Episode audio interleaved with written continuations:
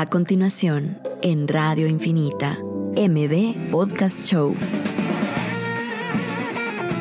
Un espacio para conversar sobre emprendimiento, tecnología e innovación con emprendedores guatemaltecos que están cambiando el mundo. Conducido por Marcel Barrascut y Pedro Pablo Beltranena. Que lo distinto te encuentre. Esto es MB Podcast Show.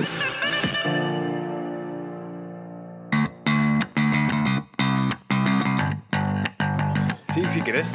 Hola a todos, ya estamos en otro martes de M Podcast Show. Eh, estamos hablando cabal ahorita con nuestro invitado Ignacio Leonhardt que nos va a venir a contar unas cosas súper interesantes. Pero antes de empezar quisiera pues felicitar a Pero Pablo, ya llevamos 32 episodios de M Podcast Show. Son 32 martes que hemos venido a generar y compartir contenido súper valioso que creo que ha habido mucha audiencia que nos ha dicho que les ha servido. Así que por eso que siempre estamos tratando de buscar a las mejores personas, de verdad, a personas con experiencia en ciertos temas. Eh, le recordamos que pues este espacio conversamos con emprendedores, innovadores, líderes en diferentes áreas o industrias, siempre enfocado en la parte de cómo emprender, en la parte de cómo mejorar y generar algún tipo de impacto. Y por ende pues tenemos hoy como invitado a Ignacio Leonhardt, que Sí, yo, no, no, yo quería agregar eh, de estos 32 que también ha sido no solo para los que han escuchado los programas, sino para nosotros. Ah, definitivamente. El conocimiento que hemos adquirido solo de tener personas eh, aquí sentadas y, y poder escuchar sus experiencias. Creo que han sido años en minutos para nosotros, en donde de verdad es muy valioso eh, saber qué luchas tienen y, y, en dónde, desde dónde vienen y a dónde han llegado y qué conocimientos los han acompañado en todo ese camino. Sí, y lo mejor es que también, si han dado caso, ustedes son los primera, la primera vez que escuchan eh, este, pues esta estación ahorita. Eh, todos los episodios están subidos en el podcast, en Spotify, iTunes, como M Podcast. Ahí están todos los episodios desde el 1. Eh, van a ver el cambio de cómo hemos ido evolucionando en nuestras conversaciones, pero no queremos quitarle mucho tiempo porque tenemos un invitado súper especial que creo que tiene demasiado contenido, que estamos conversando con él antes de empezar. Es una persona que ha comenzado negocios desde cero, los ha incubado, han invertido y los han logrado vender después. Entonces creo que podemos agarrar pues desde la trayectoria, desde cómo comenzar una idea, cómo venderla, cómo buscar una incubadora, cómo buscar una inversión y después cómo funciona el proceso de compra de la misma y todo emprendiendo pues e internacionalmente y hacer un tipo de algún tipo de como de comparación de cómo es emprender en Guatemala y cómo es eh, emprender en el mundo. Así que Ignacio, ¿cómo estás? Eh, bien, bien, gracias. bienvenido a mi podcast show. Gracias por la invitación. No, definitivamente yo creo que con Pero Pablo estábamos conversando antes y hay demasiados temas que podemos hablar, pero nos gustaría empezar con las luchas. ¿Cuáles son las luchas de, un emprendedor que ha vendido una empresa y cuál, cuál ha sido tu lucha últimamente?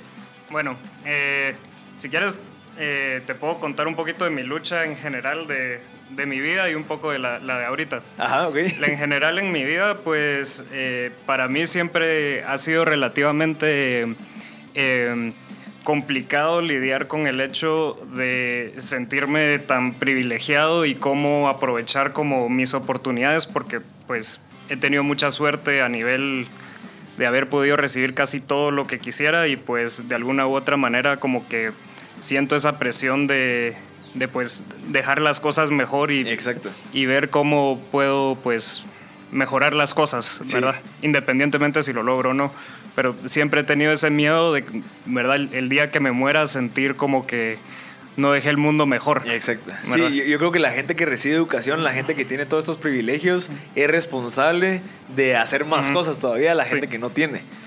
Y, y, ahorita como pues eh, emprendedor un poquito más avanzado, eh, pues es, es, realmente pues esos nervios de, de, de, no hacer algo mejor de lo que ya hice, ¿verdad? Y esa tensión siempre, pues, siempre está, ¿verdad? Sí, es que, o sea, lograr levantar un poquito más la barra de lo que ya lograste, pero igual, o sea, al final vos estás consciente que eso se logró por esfuerzo. O sea, no fue suerte, no fue de la nada me cayó, sino que solamente el esfuerzo, el, valor que vos generaste, también eso ayuda bastante. Entonces, se puede seguir generando. Una combinación de suerte y esfuerzo, por supuesto, pero sí. Sí, yo creo que también es bien curioso eso de, de los golpes de suerte o las cosas que traen ángel, como se les dice, que a veces de verdad tal vez ni han empezado y ya están pegando, ¿verdad? bien. Entonces, eh, creo que también la verdad es que qué lucha más interesante porque sí es asumir también una responsabilidad sobre las cuales, unos beneficios que uno ya tiene, ¿verdad? Exacto. Y yo creo que es, es de, de un ejercicio de conciencia bastante amplio, creería Sí, yo. porque si- imagínate, tuvimos la oportunidad de ir a la universidad, ir al colegio, o sea, tener todos estos beneficios de tener una casa con comida. ¿Qué es, o sea, qué es, de, en dónde debería estar tu enfoque si no, si no es que te tienes que enfocar en eso? Porque, digamos, de ciertas edades a ciertas edades no tienes que preocuparte más que estudiar y mejorar. Y, y después de eso, pues tienes que aplicarlo y obviamente t- tenés esa responsabilidad de, bueno, ahora qué hago con esto que sé, todo lo que aprendí, todo lo que me dieron, ahora cómo lo aplico para tener un impacto positivo. Sí, o de, o de alguna manera responsable, ¿verdad? Exacto. Eh, sí. Bueno, eh, pero Pablo, ¿tienes alguna lucha que nos quieras contar de esta semana? Eh, pues realmente creo que esta semana, mi lucha de la semana pasada era precisamente el enfoque y creo que hubieron bastantes prácticas que me, que me sirvieron para retomarlo eh, y tal vez me gustaría comentarlas. Eh, uno, el, el regresar a una rutina diaria, ¿verdad? O sea, tenerla constante en ese sentido, como que hay rituales en las mañanas o en las noches, solo de seguirlos haciendo, pero porque al final me dan una rutina que me dignifica. Eh, otro es al a inicio de la semana o al, al finalizar la semana programar la semana siguiente. Es decir, el viernes ya sabía que iba a estar, o por lo menos qué metas tenía que cumplir ya para la siguiente semana, aunque sean slots de tiempo o saber cómo me iba a organizar. Y creo que eso también me ayudó para definirlo. Y con, el, con equipo, digamos, con, la- o con las personas con las que vaya a estar trabajando, eh, asignar un día el martes, por ejemplo, de revisión de avances. Entonces eso me como que me ayudó para también, ah, bueno, entonces ya sé que esto falta, ya sé que esto hay que hacer, hay que ponerle prioridad. Igual el viernes otra vez como que se asignan las prioridades para la semana siguiente, entonces solo subirte como que a esa lógica fue algo que me ayudó precisamente. Y eso al final, eh, si te das cuenta, son como picos que te pasan durante cierta cantidad de tiempo, ¿verdad? Que pasa, o sea, te pasa esto ahorita que te vuelves a enfocar y después ya no te enfocas tanto, pero te tienes que estar volviendo a enfocar Cabal. cada cierta cantidad de tiempo, como que ponerle pausa, voltear a ver para atrás y decir, bueno, no, hay que mejorar esto. De Cabal. este, digamos, ahorita se acaba de terminar el primer cuarto del año. Cabal. O sea, ahora tenés que ver qué fue lo que hiciste este cuarto y decir, bueno, ok, esto tengo que mejorar para este próximo cuarto, qué es lo que quiero lograr para este próximo cuarto. Sí, reajustar estrategia. Ajá. Al final creo que viene otro cuarto importante. Entonces también creo que desde antes había que, o sea, se venía planificando para empezar ya de una vez a ejecutarlo. Ajá. Entonces eh, creo que hay bastantes cosas valiosas de, de, de esas luchas. Como que sí hubieron cosas que me, me, han- me han ayudado a cambiar. Y cabal, como decís, puede caer en semanas donde uno cae otra vez. Cabal. Pero al final, eh, cada vez que regresas, mejorás. Exacto. Entonces Esa es la idea, Esa o sea, es la que idea. mejores. Exacto. Perfecto, yo, yo quiero contarle la, la mía. Yo creo que tal vez te, te pueda hacer algo, algo de, de similitud. Eh, Ignacio, digamos, vos tus clientes de cierta manera pueden ser los inversionistas también. Ujú. O sea, tenés que mantenerlos, tenés que tratarlos bien, porque obviamente van entrando nuevos inversionistas, pero no puedes olvidar a los primeros. Y tenés que estarle reportando, no sé, como que los, los le vendiste la idea para que se metieran, pero no puedes olvidarlos, como ya entraron, ya no más. Entonces, creo que lo que en la lucha que yo estoy es eso. O sea, toda la gente de mis clientes, como yo estoy en busca de nuevos clientes, lo que no quise hacer y que me di cuenta fue que, ok, no puedo olvidar a la gente que ya tengo por estar enfocado tanto en la gente que quiero tener. Ujú. Entonces, como que el lograr ponerle pausa y decir, bueno, tranquilo, hay mucho por crecer, pero ponerle pausa, voltear para atrás y empezar a atender bien a los que ya tenés. Ya no sigas creciendo y creciendo y creciendo y que vayas olvidando a la gente que confió en un principio en vos. Entonces, creo que ha sido una lucha interesante porque me ha hecho recapacitar y decir, bueno, no, ahorita lo que tengo que entrarle en este próximo cuarto es, bueno, atención a mi cliente actual, cómo los puedo, qué, qué necesitan, escucharlos, eh, entender qué es lo que necesitan para sacar un nuevo servicio o producto, puede ser, que incluso esté latente y que estén dispuestos a pagar por ello, pero como yo estoy en búsqueda de nuevo y nuevo y nuevo, no he puesto atención en eso, entonces creo que ha sido una lucha interesante porque me ha bajado la ansiedad de cierta manera. O sea, esa ansiedad de nuevos clientes y nuevos clientes y Ujú. que no consiguió nadie. Y entonces le dedicas mucha energía y tiempo al, al pensar en eso que se lo podría estar dedicando a, la- a los clientes que ya tenés y Sí. tratarlos bien y escucharlos para mejorar. Yo creo que hay, una, hay, unos, hay unos términos bien importantes para esa lucha que en la que, en la que andás, pero es más como de enfoque de gerencial, digamos, que es como, por ejemplo, el churn. Ah, o sea, enfócate en, en no, en no perder clientes, ¿va? Ajá. O dos, los, los siguientes clientes que adquirás que tengan un LTV más alto. Entonces el lifetime value va a ser mucho más amplio. Entonces vas a tener mucho menos churn, pero vas a tener mucho más LTV. Ya. Entonces vas- van a seguir entrando nuevos clientes, pero los que tenés no van a, no van a abandonar. Exacto. Entonces, como que son métricas como enfocarse y ver qué partes del proceso pueden, o de tu proceso de servicio, digamos, pueden aportarte para que entonces no empiecen a caer, sino que ya el proceso en sí mismo lo retiene. Y en el proceso en sí mismo también atrae otros. Exacto. Y eso es lo que yo he concluido, de que mientras mejor tratas a tus clientes actuales, obviamente van a jalar, van a caer más clientes a que si lo estás haciendo al revés. O sea, no puedes ir calando clientes nuevos y no poniendo atención a los actuales sino que es al revés, ponerle atención a los actuales y van a estar cayendo los nuevos porque ven el buen servicio, o sea, ven la, eh, cómo están creciendo ellos. Entonces, yo no sé qué piensas vos, Ignacio. Bueno, yo creo que eso depende totalmente de tu modelo de negocio. ¿Verdad? Porque hay, hay modelos donde lo que importa son los clientes nuevos porque los clientes viejos no te van a volver a comprar. Ajá. Hagamos de caso, eh, ¿verdad? un anillo de compromiso, la misma persona generalmente no te va a comprar otra vez un anillo de compromiso, ¿verdad? Puede que te compre otras cosas, pero van a ser relativamente pequeñas en, relación a eso, ¿verdad? Entonces, en, un tipo, en ciertos negocios, ¿verdad? Te toca te toca enfocarte en vender a nuevos porque los viejos una vez ya te compraron ya no volvés a lidiar con ellos y en otros pues sí, o sea, los que, los que están son los que te mantienen y los que van a seguir ahí. Generalmente un negocio donde tenés a clientes que se quedan... Eh, pues es, es, mejor porque tenés una proyección más clara de, de todos tus ingresos, ¿verdad?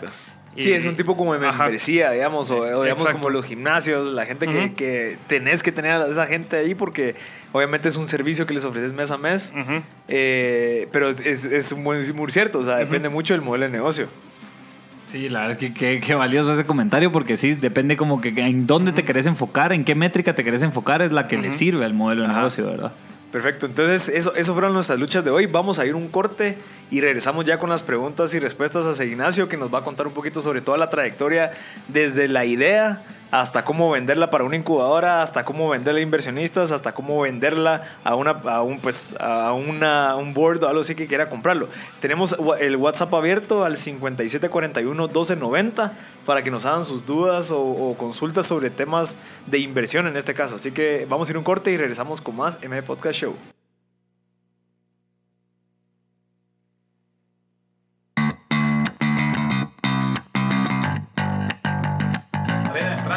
Ya estamos de vuelta en M Podcast Show. Eh, bueno, ya entramos al segmento más bonito que es la parte de las preguntas y respuestas, pero Pablo tiene un montón de preguntas ahí escritas.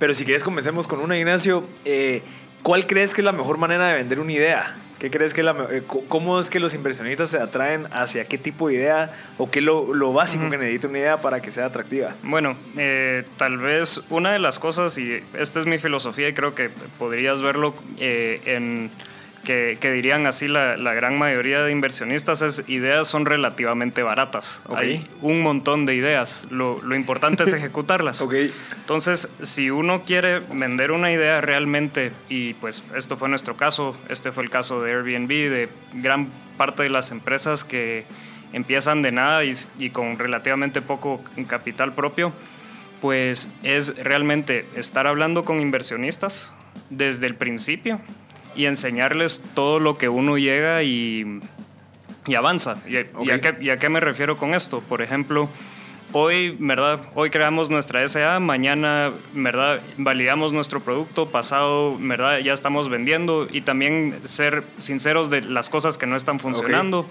Pero realmente lo que eh, al menos en, un ambiente como de, empresas de tecnología eh, tempranas, lo que buscan es, es gente que, se vaya a medio matar por hacer su, su, producto. Y lo que ven es tu trayectoria, no la idea, porque la gran mayoría de, ideas que pues llegan y cambian no hacen sentido la primera vez.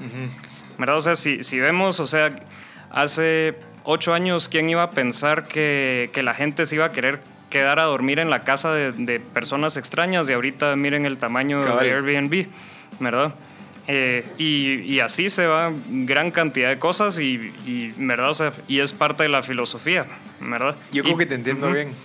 Yo, creo que, y, perdón que te interrumpa, pero para, para pasarlo a contexto. Entonces, la idea es de que vos, por medio de una estrategia, sepas de que, bueno, ese inversionista que está ahí, tal vez quiero que me inviertan en cierta cantidad de tiempo. Entonces, eh, considerarlo como mentor para decirle, mira, te quiero contar cómo es que he ido. O sea, estoy, estoy empezando, por más que ni siquiera te conteste los correos, sí. pero que lo estés actualizando cada tres meses, decir, mira, estoy haciendo, estoy haciendo aquello, para que vea ese desarrollo. Exactamente. Y así, cuando de verdad necesites la plata, decir, mira, fíjate que quiero que recibir inversión, no sé, me apoyas, me consideras alguien y que él te diga, mira, yo he visto todo tu desarrollo, veo que estás ejecutando, veo que has pasado penas, pero seguís adelante, eh, va a ser mucho más sencillo que, que, él quiera invertir. Sí, y porque al final en, estas, eh, en este tipo de, de, empresas en lo que se invierte es en las personas más que en las ideas. Ok.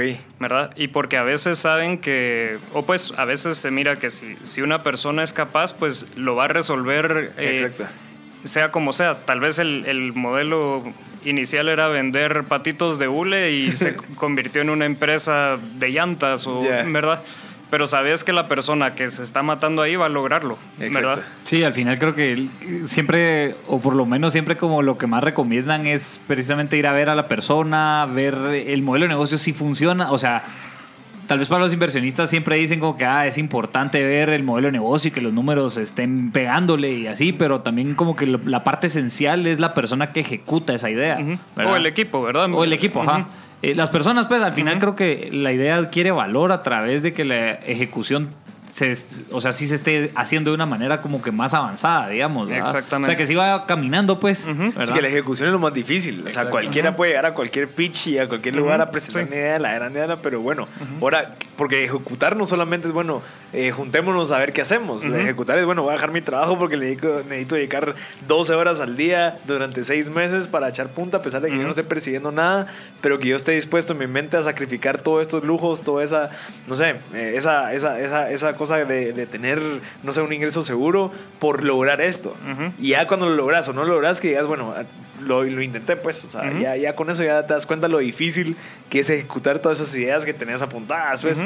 Sí, yo creo que, o tal vez ahí sí correginos, en, en, el sentido que uno va construyendo estas relaciones con inversionistas y que tal vez solo en un inicio va por mentoring y cuando llega a un punto de donde ya sí ya te pueden invertir, por lo menos ya esa relación está construida, ¿verdad? Sí, es que creo que es estratégico. Yo lo veo más como estratégico. Y, por ejemplo, bueno, al menos en Estados Unidos, eh, ¿verdad? O sea, eh, le atienden un, un, café a casi cualquier persona que tiene una idea de negocios, un, un VC, ¿verdad? Un, un, eh, venture, capitalist. ¿verdad? Entonces, ¿por qué? Porque están, su trabajo es buscar, ¿verdad? Personas en las que puedan invertir o en proyectos y o, verdad o incluso conocer a gente que quieren jalar para sus, las empresas de su portafolio lo que ah, sea.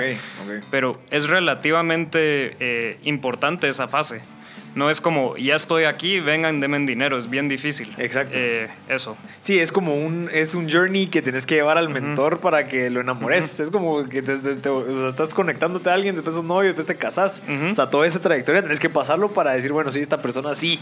O sea, sí, veo que sí cumple con lo que yo necesito, ¿me entendés? Exactamente. Sí, no, qué valioso. Esto, esto empezando a hablar de la, de la idea, si querés, me, uno tal vez creo que también sería importante que nos contes un poco de tu background, como para que, para que nos contes, ahí sí que se, todos, sepa, todos sepan, digamos, de qué conocimientos tenés y por qué estás hoy acá. Ok. Eh, bueno, eh, pues yo soy Chapín, aquí crecí, fui al colegio alemán, eh, me gustó mucho. Eh, en, después pues tuve la oportunidad de ir a la universidad en, la Universidad de Duke en Carolina del Norte. Eh, ahí estudié eh, prácticamente ingeniería eléctrica, pero es, o sea, eléctrica y computación se podría decir, entonces mucho de lo que hacía era programar. También tengo un bachelor de ahí de, de economía y tengo una maestría en, en, en finanzas. Ese es como mi, mi background general. Y aparte emprendedor. Y, aparte, y después sí, pues eso eh, me tocó. Eh, pues real, realmente eh, eso es como mi, mi, background educativo y una de las cosas que siempre estuvo presente, fui la persona que siempre podía programar las cosas o podía construir las cosas y como medio ejecutarlas. Tuve eh, en la universidad pues tuvimos financiamiento para, para una empresa que queríamos hacer de, de, energía eh, en base a, a bacterias, ¿verdad? Eh, tratamos de construir nuestro bioreactor y, tenía, y teníamos unas bacterias que, nos habían, que habíamos conseguido que producían hidrógeno, ¿verdad? Según nosotros íbamos a poder probar a hacer una planta de energía en base a eso. No pudimos, claro, por supuesto, interesante. ¿verdad? Y pues así, ¿verdad? O sea, fui un poco ganando conocimiento de cómo funcionan todos estos procesos y, y, pues... Eh, estando pues en, un momento pues decidimos eh, empezar Handy. En ese momento se llamaba Handybook. Eh, ¿Y con la misma gente con la que trabajas de todos los proyectos de antes, no, no, no. Fue otra? esto fue con, con, uno de mis eh, muy buenos amigos de, de la maestría.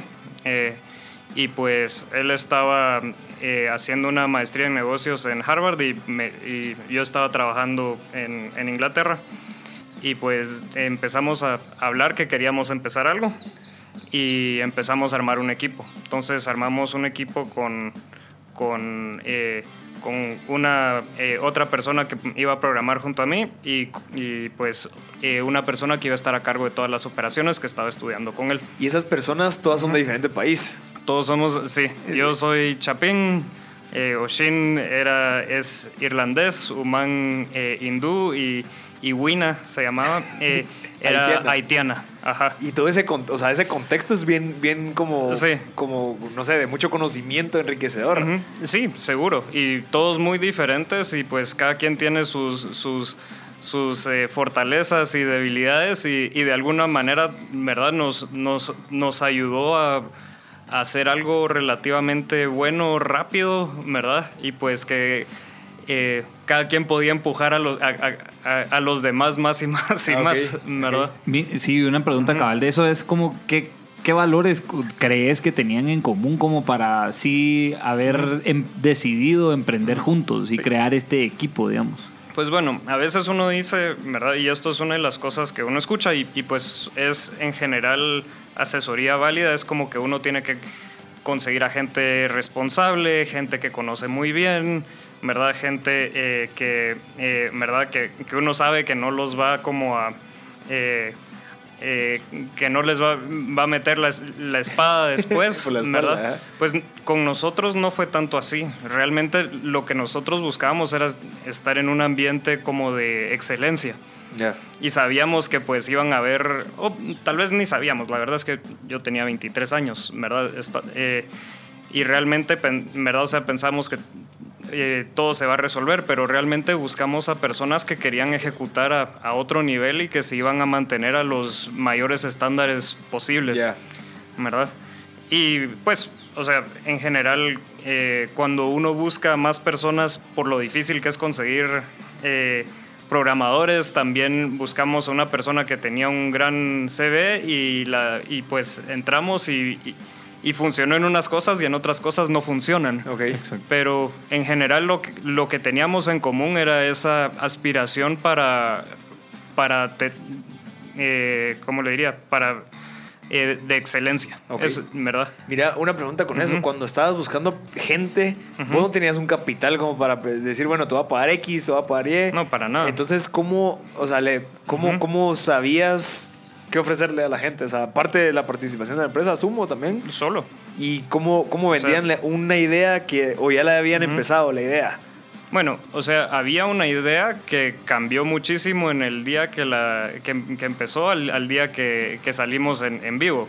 Pero, o sea, realmente éramos cuatro y los cuatro, pues, ¿qué, no, qué, nos ofrecimos? Pues fue acciones y el título de, ¿verdad? De, de exactamente. Ah, ok. Eh, y pues, eh, y todos, ¿verdad? Que teníamos eh, al menos experiencia o consideramos que teníamos la capacidad. Aparte, ¿verdad? Cuando uno da algo así, no es como que uno sea dueño de las acciones de inmediato, sino, ¿verdad? que ganar. Hay que las ganando estando en la empresa y logrando resultados. Entonces uno sabe que si, ¿verdad? Yo como fundador técnico, ¿verdad? Eh, me quedo en la empresa porque realmente agregué valor en la empresa. Los próximos cuatro años voy a recibir todo, eh, todas las acciones que acordamos al principio. Mm. Pero es una forma de pues, recibir eh, tus, tus ingresos, ¿verdad? ¿cómo, ¿Cómo se llama este vehículo legal? ¿Se llama Sweat Equity? ¿O, eh, o, pues, o, digamos desde cuando lo fundaron, eh, eso fue una de las cosas que se fueron platicando? Con, con, nosotros, no, o sea, nosotros sabíamos desde el principio que iba a ser así, ah, ¿verdad? Y así fue como se acordó todo, ¿verdad? Y se le pone eh, un, eh, eh, sí, es el, el sweat equity y se le pone un vesting schedule, se llama. Okay. Que significa que cuando uno cumple ciertas metas, pues recibe ciertos porcentajes. Mira, y, o sea, está súper interesante, pero digamos, en nuestra realidad yo creo que lo que nos limita a hacer eso es la mentalidad de ciertas personas. O sea, la idea de decir, bueno, tengo que trabajar cuatro años para empezar a ganarme algo que le estoy dedicando el 100% de mi tiempo ahorita, cuando podría estar trabajando en otro lugar. Eh, ¿Qué crees de esa mentalidad a ah. largo plazo? O sea, no, tal vez una cosa, ¿verdad? O sea, es, esto se da para empezar. Una vez la empresa empieza a recaudar fondos, se, se empiezan a pagar salarios básicos. Ah, ok, ok, ok. ¿Verdad? Pero, o sea, cuando son cuatro personas, ¿de dónde viene eso, verdad? O sea, cada quien se mantiene en lo que pueda. Yo dormí en una cama inflable por tres meses. Bueno, dormí en un sofá y hasta que una vez me saltó una rata en el... me encontré una rata en mi sofá, me tuve que pasar y comprar una cama inflable, ¿verdad? Ok. Pero, o sea, y uno pasa de, ¿verdad? De dormir en salas o donde le toca. Sí, eso, eso es precisamente, creo que la siguiente etapa. Ahí hablamos un poco de la ideación y creo que lo que, lo que tocaría sería un poco la, el crecimiento temprano. Ah, bueno, no, antes la validación, que creo que fue lo que empezaste a contar de cuando saliste, salieron en vivo, qué empezó a pasar, qué empezó a cambiar después de pues todo este diseño que ya venían construyendo y cómo cambió. Bueno, pues realmente lo que nosotros queríamos empezar teniendo un servicio puramente de plomeros. Ok. ¿verdad? Y lo que nos dimos cuenta es que pues otras empresas que eran, eh, bueno, voy a, voy a, explicar un poquito qué es, qué es Handy, tal vez, que creo que no, no lo he explicado. ¿Y ¿Dónde está ubicado? Eh, es eh, es la, la, forma más fácil de, de conseguir servicios caseros en, en, Estados Unidos y en Canadá y en, en algunos países de Europa, ¿verdad? Eh, ¿Y qué es? es? Uno tiene una app, ¿verdad? Y puede conseguir que venga un pintor, un electricista, un eh, un servicio de limpieza, ¿verdad? A tu casa y pues lo puedes pedir y en dos o tres horas puede estar alguien, ¿verdad? En tu casa eh, haciéndote el servicio que querrás, ¿verdad? O que, que tenemos en nuestra plataforma. Sí, eso es como el Uber de, de esos dos tipos de personas, una persona que quiere manejar y una persona que quiere que la eh, lleven. exactamente, es, es, esa misma estructura, ¿verdad? Una plataforma de eso, ¿verdad? y pues cuando estábamos haciendo eso pensamos que el, el, negocio de plomeros iba a ser muy bueno y empezamos a hablar con plomeros y nos dimos cuenta que pues lo que es bien difícil con los plomeros es simplemente adquirir a los clientes. ¿Por qué? Porque es un negocio de una vez. Ya. ¿Verdad?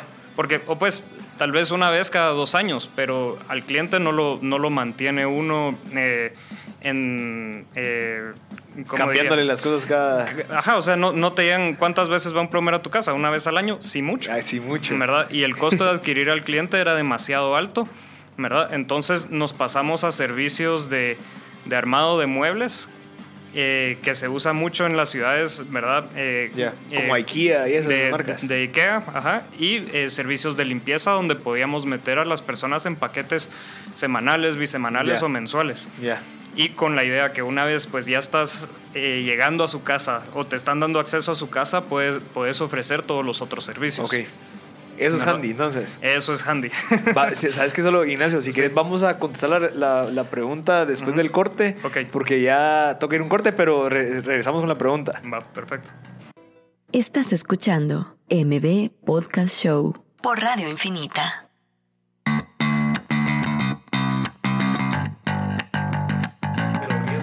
Ya estamos de regreso en otro segmento de M Podcast Show. Les recordamos que M Podcast Show es un espacio donde conversamos con emprendedores, innovadores, líderes. En este caso, pues tenemos a un emprendedor fundador que, que le compraron su empresa en Estados Unidos. Entonces creo que tiene una experiencia súper enriquecedora donde le estamos preguntando desde la parte de la validación hasta la parte cómo es que se prepara una empresa para vender. Entonces, vamos a seguir con las preguntas, pero Pablo, vos tenías una que... Sí, ahorita nos, nos quedamos hablando un poco para seguir hablando de Handy, en, ya que tenemos a alguien aquí con todo el ciclo de emprendimiento recorrido. Eh, ya hablamos de la etapa de idea, creo que ahorita lo valioso es hablar un poco cabal de la etapa de validación, es decir, de, de la etapa de idea y que se empezó a programar todo este servicio y así, y cómo que cambió a la hora de ya sacarlo al mercado y salir en vivo. Eh, bueno, pues eh, la, primera validación que tuvimos, ¿verdad? Y fue que queríamos ver que los plomeros pues nos respondieran. Entonces, eh, la forma que nosotros operábamos era que mandábamos un mensaje de texto a 5 o 10 profesionales cuando un cliente quería contratar a alguien. Entonces mandábamos 5 y en cuestión de 90 segundos te salía todos los que habían respondido para que pudieras seleccionar a la persona que te iba a hacer el servicio. Pero nos dimos cuenta que los plomeros les va demasiado bien. Ok. Entonces era bien difícil que respondieran, pero eh, lo que hicimos fue agarrar, bueno, tenemos acá un listado de personas que pueden hacer eh, limpieza o, o armado de muebles, ¿verdad? Mandémosles un, un mensaje a ellos desde el celular y miremos qué tan rápido nos responden. Ok. En cuestión de 20 segundos nos habían respondido cinco que podían hacer el trabajo mañana. De un plomero. Eh, no, de, de limpieza y- o de armado Ah, de ok, muebles. ok, ok. Ah, o sea, te diste cuenta de que ya no, Lo- los, los- plomeros no te contestaban tan rápido y esta Exactamente. gente que hacía handiworks. Ajá. Ah, te entendí. Sí, o sea, el primer cambio que hubo en la validación fue que pretendían vender a plomería Ajá. y terminó cambiando a vamos a vender armado de muebles y servicio de limpieza porque es algo mucho más comprable Eh, y o más proveedor líquido. y que te proveen también más Sí, fácil. Exactamente. Entonces, eh, pues así fue como, como empezó y pues em- empezamos a buscar una forma de poder contratar agentes de forma, de gente de forma masiva. Ok. Entonces lo que hacíamos pues al principio fue eh, poníamos un, una, eh, un, un par de ads en Craigslist, ¿verdad? Y nosotros nos queríamos asegurar que todos fueran eh, 100% profesionales, ¿verdad? Entonces de repente conseguíamos eh, de un día para el otro 400 personas Wow. que querían el, el trabajo, ¿verdad? Y después filtrábamos los que tenían experiencia. Les mandábamos a todos un mensaje de texto si podían venir mañana, si respondían que sí, eh, ¿verdad? Y todo esto pues eran las cosas que nosotros programamos, ¿verdad? Si respondían que sí, de inmediatamente el mismo sistema les daba una hora para venir. Y al Ah, día siguiente teníamos a 70, 80 personas que estábamos entrevistando. ¿verdad? Y, y se les hacía toda la validación y después decidíamos, ¿verdad? Tal vez 10, 15 pues entraban a la plataforma. Ya. Sí, y al Y- final creo que era una un- también del lado de la operación, o sea, vos del lado programa, de programación como que empezar a programar todo esto, ¿va? Sí. pero del lado de la operación también venía como que crear el proceso de filtrar los Eh, proveedores. Exactamente. ¿Verdad? Sí, y hacerlo escalable, pues, porque en todos los países vas a tener que hacer lo mismo. No solo, Ujú. no solo- no En solo- todo el área local, Ajá, diría, ¿va? o sea, exactamente. por departamento, por, por, por Por estado, estado, sí. por Ajá. ciudad. Y, y, por ejemplo, con, de esa manera, pues lográbamos mandar a nuestra gente de, de operaciones, ¿verdad? A, a reclutar a, a una ciudad como Chicago, que no estábamos en Chicago, y podía reclutar a 60 personas en una semana, pues. Interesante. Sí, porque lo empezabas a mandar desde antes, ya solo Sí. él ya llegaba con la agenda hecha, digamos. Exactamente. ¿Y cómo, cómo funcionó que gente de Nueva York no te estuviera pidiendo gente y vos solo tenés en Chicago? ¿Cómo Eh, funciona eso?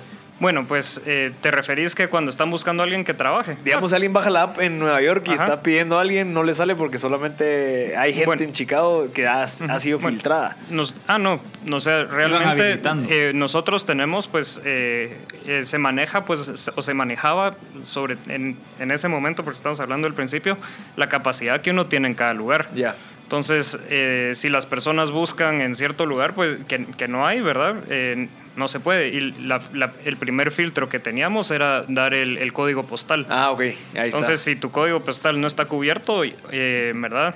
Eh, Ya te entendí. te dice, ¿verdad? Déjanos tu correo y te avisamos cuando, Cuando cuando estemos ahí. Ajá. Ok. Creo que qué importante porque al final esto, esta etapa de la validación es la que te permite ir haciendo ajustes igual- in- inclusive a nivel financiero, ¿verdad? Donde decís, ah, no estamos vendiendo tanto acá o abrir operaciones en otro lugar, incur- vamos a tener que incurrir en estos otros costos, ¿verdad? Entonces ya a la hora de volver escalable empezás a asimilar este tipo de procesos, ¿verdad? Tanto Sí. operativos, tanto de programación como de implementación en otros países o en otros Sí. lugares, ¿verdad? Sí, te das cuenta que no es tan fácil. Y das no, para poder llegar a tener más estados requiere otro tipo de, o sea, de estructura para poder filtrar Sí. y, Y- y entrevistar y todo esto. Y por ejemplo, otra cosa que pues era muy valioso, que es muy valioso en Estados Unidos, es pues todo lo que le llaman como los chequeos de eh, los background checks, Ah, ok. ¿verdad? Donde pues... eh, Antecedentes penales y se- todo eso. se- eh, ajá, o sea, a través de pues eh, el Código de Seguridad Social puedes revisar todo, ¿verdad? Hasta los antecedentes crediticios de una persona que te va a trabajar. ¿Verdad? Y con eso pues también es, es un filtro que ayuda bastante porque te quieres asegurar que las personas que, que van a llegar, ¿verdad? Primero puedan hacer su trabajo, pero también que no tengan problemas legales o que no se vayan a llegar a robar algo. Sí, al final estás metiendo con el nombre de tu empresa a alguien a otra casa. Exacto. Ah. Seguro. Mira, yo tengo, yo tengo una pregunta antes de, de seguir con la parte de validación. Antes de validar tu idea, tu producto, tuviste que haber recibido inversión para poder lanzar la plataforma. Eh, bueno, esto lo hicimos antes de cualquier... Ah, ok. Todo, todo fue con sus recursos. en Esto ese fue en cuestión de, de un mes, o, ¿verdad? O sea, cuando estábamos decidiendo ir, mi- mira, agarré el celular, probé a escribirles, a ver, en verdad, o sea, eh, eh, probé a escribirle a gente a ver qué tanto te, te responde, ¿verdad? Y cuando nos respondieron nos dimos cuenta que pues posiblemente podíamos lograr algo así. Ah, Entonces empezamos a construir ese producto. y empezamos a reclutar, ¿verdad? Eh, fuertemente. Esto fue, estamos hablando, empezamos a finales de marzo. todo abril, mientras construíamos el producto, estábamos buscando pues entrar a, un, a, un, a una incubadora y pues eh, nos aceptaron en una incubadora por ahí de la primera semana de mayo, ¿verdad? Y a ellos les llevábamos, pues, cuando, cuando nos juntábamos con los de las incubadoras, les llevábamos el prototipo, ¿verdad? Así se mira nuestra página, ¿verdad? Y mire, aquí tengo mi celular, voy a hacer el proceso, ¿verdad? Y mire, yo respondo y ahí salgo en la pantalla, ¿verdad? Y pues todo eso lo construimos en como dos meses y la semana que empezó la incubadora, pues ya lanzamos nuestro, eh, ya salimos, ¿verdad? Al al eh, mercado. Al mercado, que fue, ¿verdad? En cuestión de dos meses, dos meses y medio de que pues decidimos hacer la empresa. Ah, por eso, entonces entraste en la incubadora, la aceptaron y ya una vez al entrar en la incubadora ya te dan cierto capital como para poder... ah, correcto. Eh, cuando uno entra una, cuando uno entra una... Y depende de la incubadora, ¿verdad? Porque al final en todo esto todo es negociable. Ok. ¿Verdad? Hay incubadoras que solo te dan espacio, hay otras que te dan dinero, hay unas que te dan dinero por acciones, otras que te dan dinero solo porque estés ahí, ¿verdad? Y pues nosotros eh, eh, entramos a, eh, se, llamaba, se llama Summer at Highland, que es pues un, un, fondo de inversiones que trata de jalarse a empresas todo un verano, ¿verdad? Para conocer a emprendedores y, y al final deciden si invierten en ellos o si solo se mantienen esa relación, como estábamos hablando al principio. Ok, ok. ¿Verdad? Eh, entonces, pues entramos, ahí recibimos un monto pues mínimo, pero con eso pues nos podíamos pagar, ¿verdad? O sea, para podíamos comprar, pagar nuestro apartamento. Ok. ¿Verdad? Eh, ¿Dónde estaban los cuatro juntos? Ah, no, no estábamos viviendo ah, juntos, ahí sí nos hubiéramos matado. Pero eh, si llegábamos a las 8 de la mañana y salíamos entre, ¿verdad? O sea, entre 11 y 2 de la, 11 de la ah, noche y 2 de la mañana todos los, todos los días. Que también fue como estando ahí, pues lanzamos nuestro producto y en ese entonces había muchísima, o sea, todo lo que era como, eh, en, en, inglés sería ad retargeting, pero es toda la publicidad online que te persigue por todos lados, ¿verdad? Era sumamente barata. como por cookies. exactamente, pues por, por cookies o por, por, Facebook o por Google, por lo que ellos quieran, ¿verdad? Y, y perseguíamos a todo el mundo, en verdad, por como 3 mil dólares, ¿verdad? Perseguí, eh, tuvimos como, como 6 millones de impresiones, entonces cualquier persona que llegaba, ¿verdad? Y la otra cosa que, que pasó fue que el, el, día que lanzamos, eh, logramos salir en el New York Times como una idea de las empresas que puede salir. Entonces nos tiró una cantidad de, de tráfico, eh, ¿verdad? Que, que, no esperábamos. Ok.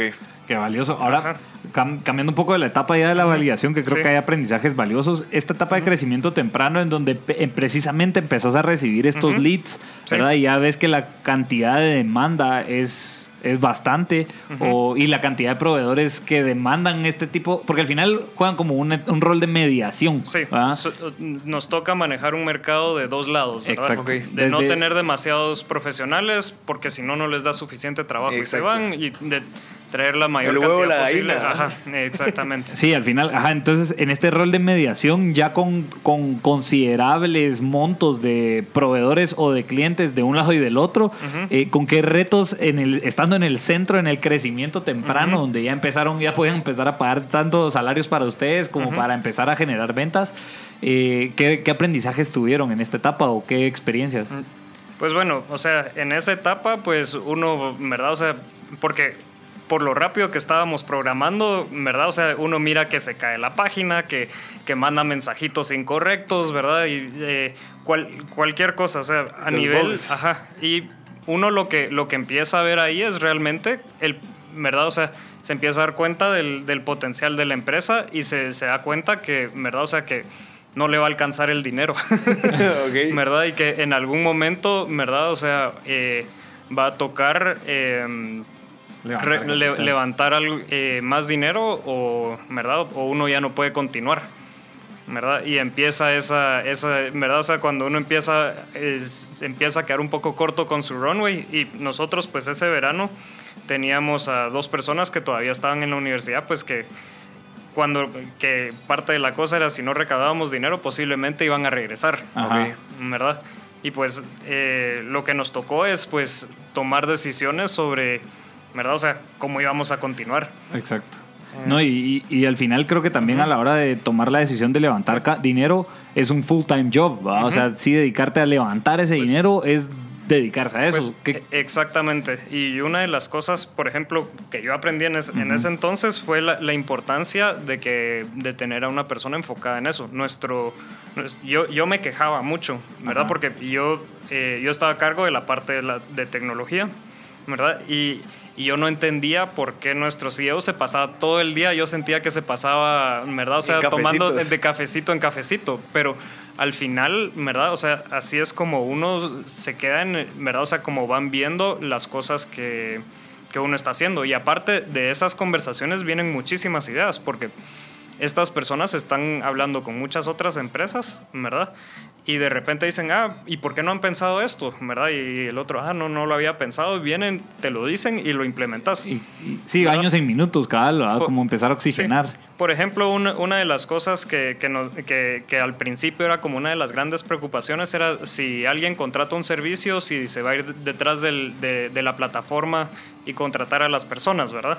Entonces, una de las soluciones que, se nos sugirió fue, ¿verdad? O sea, usar... Eh, eh, lo que le dicen phone masking, como máscaras telefónicas. Entonces programamos de forma que eh, cuando yo, cuando, si vos contratabas un servicio nuestro, eh, quería y te pasábamos el número de la persona, pero ese era un número nuestro que lo mandaba la de la persona.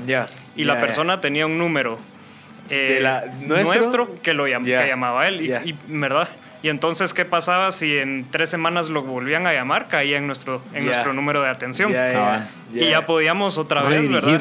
Eh, volver a, hacer, pues... Sí, que es el miedo que todos tienen de cómo hacemos para que ellos dos no se queden conectados y que me lo quite después y que no me use mi plataforma, porque ya Exactamente. confié en él por tu plataforma, entonces ya lo conocí, llegó a mi casa, le hablé, me dio su número y... Y, un montón de cositas, ¿verdad? O sea, son cosas que, o ideas que vienen de, de, estas conversaciones con gente que está hablando con, ¿verdad? O sea, muchísimas empresas, ¿verdad? Que hacen cosas diferentes o similares, ¿verdad? Pero que tienen, ¿verdad? O sea, eh, problemas parecidos. Ok, qué interesante Ahora, Cambiando un poco de la etapa, porque creo que también aquí hay otros bastantes valor, es en, la, en, el, en, la, en el crecimiento acelerado, porque creo que aquí ya empezamos a ver un poco el tema de los... Punto de equilibrio. Del, sí, ajá, o sea, del tema... ahorita empezamos el crecimiento, empezaste a vender, entonces después supongo que llegaron a punto de equilibrio, pero se, se veía en el runway que iba a faltar dinero.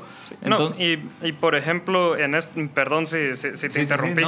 O sea, ya el crecimiento acelerado, pues generalmente en empresas así eh, es una vez ya validaste el producto, ¿verdad? Ya estás ya estás listo para crecer, ¿verdad? Y ya tenés los fondos para crecer, ¿verdad? Entonces, con nosotros, pues realmente una vez teníamos los fondos para crecer, ¿verdad? Se, se empezaron a hacer eh, publicidad fuertísima, ¿verdad? Y empieza a venir un volumen fuerte. No significa que los clientes fueran necesariamente rentables.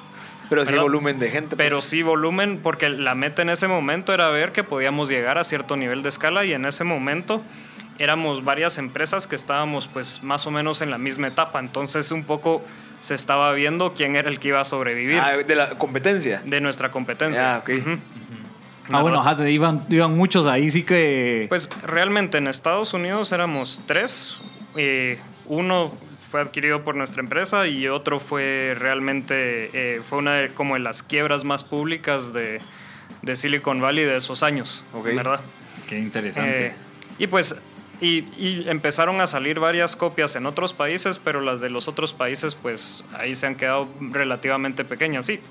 Y, ¿verdad? y, y, es un poco la razón por la que también eh, empresas como Uber o Lyft, ¿verdad? Todavía les falta mucho para poder ser rentables también, ¿verdad? Que, que, en general el sharing economy tiene sus, sus retos, ¿verdad? Mira, y para, para, solo en, en, el anuncio Ignacio nos contaba, por si quieren buscarlo, en The Economist hay una portada básicamente dedicada a Handy que habla precisamente de sharing economy. Entonces, para si quieren buscarla. Eh, Creo que es del, de como la última de diciembre, ¿no? Ah. del 2013. Ah, Pero es valioso, pues ya, estar en una portada de The Economist para hablando de sharing economy cuando es al final todo lo que muchos negocios han intentado hacer. Creo que es valioso. Ahí, ahí les pasó el poder